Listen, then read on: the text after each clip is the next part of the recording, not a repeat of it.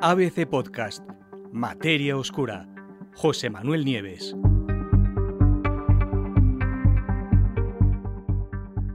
El regreso a la luna más cerca.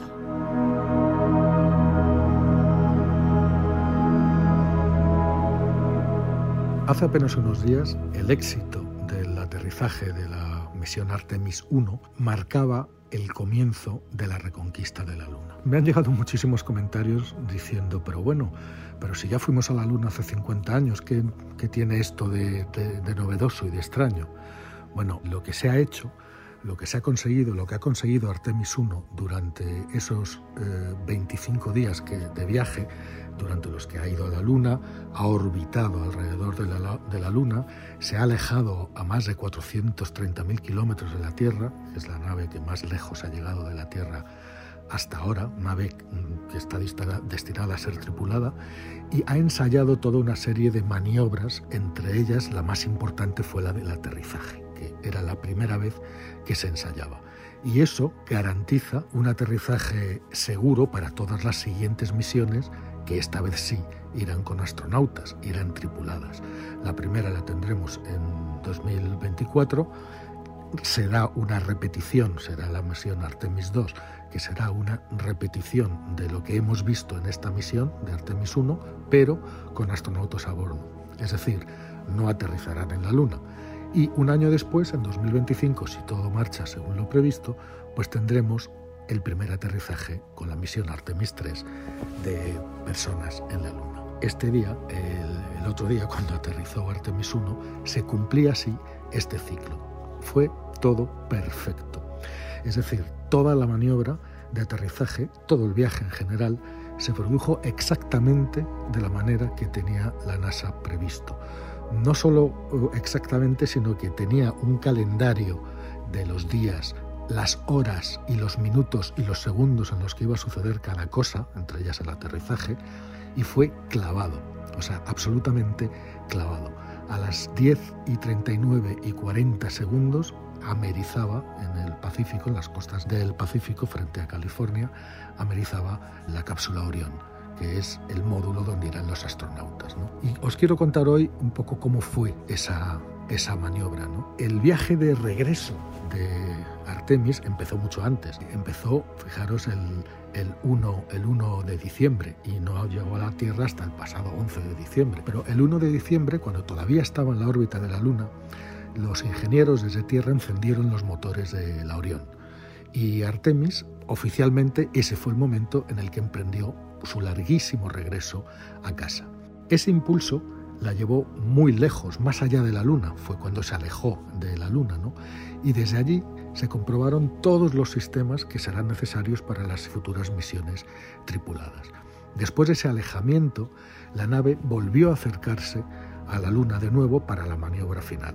Y exactamente a las 17 horas 42 minutos hora española del 5 de diciembre, la Orión se acercó, hizo como un, una zambullida hacia la superficie lunar y se acercó solo a 127 kilómetros de la superficie de la Luna. ¿Para qué hizo eso? Pues para aprovechar una patada gravitatoria que le diera más velocidad, más impulso, ¿no? para volver a la Tierra. Y en el momento preciso, un nuevo encendido de motores ya la colocó definitivamente en el camino de regreso a casa. ¿no? Y una semana después, como sabemos, esa compleja trayectoria de aterrizaje se completó, como os he dicho, exactamente como estaba previsto. Entrada de salto. Se trata de una maniobra jamás intentada.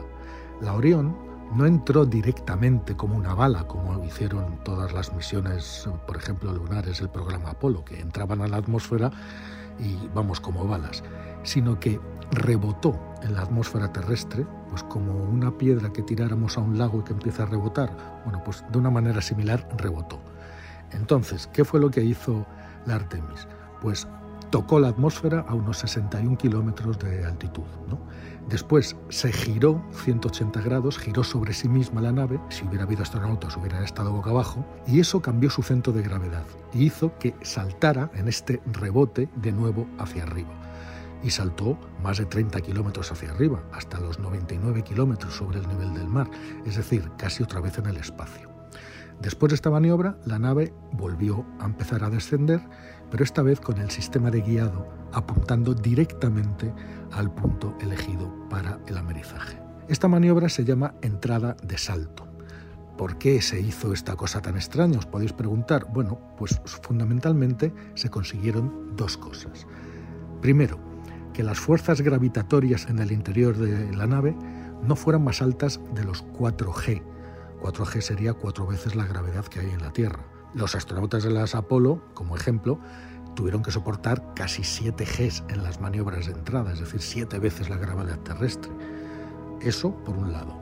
Y otra cosa no menos importante, que el control de tierra, gracias a esta maniobra, pudo y podrá en el futuro elegir con precisión tanto el momento como el punto de amerizaje.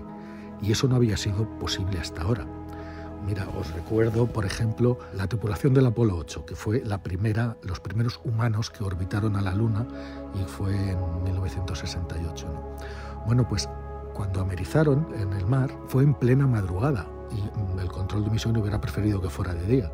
Y además, como no podían dirigir la nave sino porque caía como una bala, fue a caer justamente en unas aguas infestadas de tiburones. Había tantos tiburones que ni los buzos de rescate, ni por supuesto los propios astronautas, se atrevieron a moverse hasta que amaneció casi dos horas después.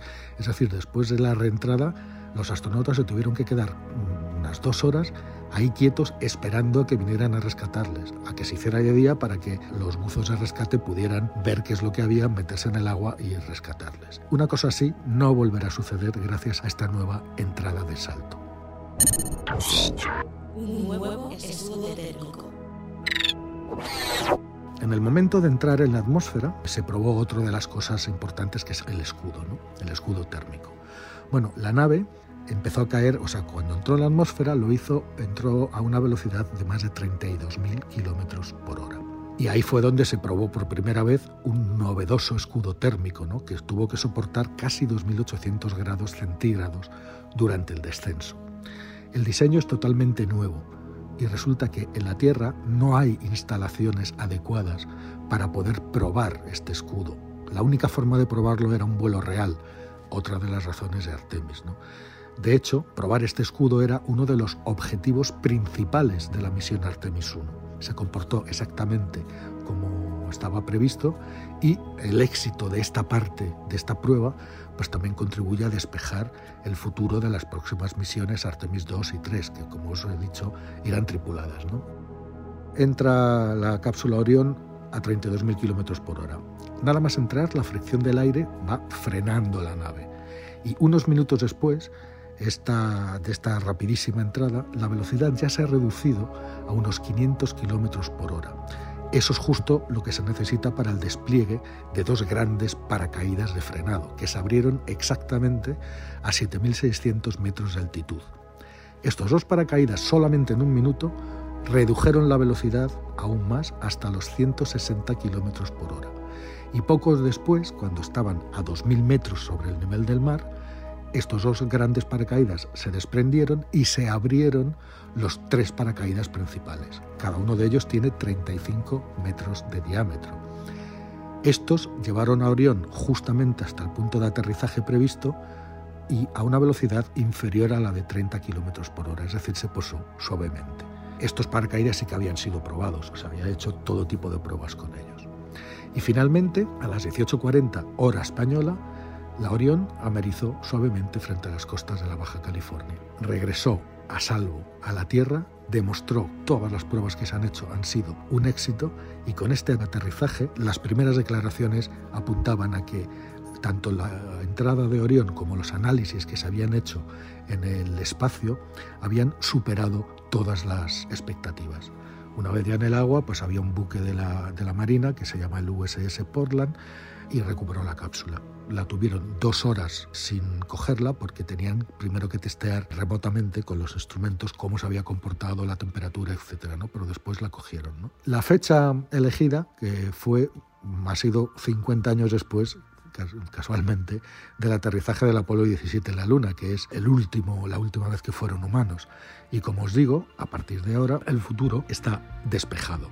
las próximas misiones Artemis en 2024 y sobre todo la de, la de 2025, ahí aparte, como sabéis ya, irá la primera mujer que llegará a la Luna y la primera persona no blanca, no de raza blanca, que llegará también a nuestro satélite. A partir de ese momento, el camino para una presencia lunar prolongada, permanente y a largo plazo está garantizada. Y eso será el trampolín para que los astronautas en el futuro puedan llegar hasta Marte.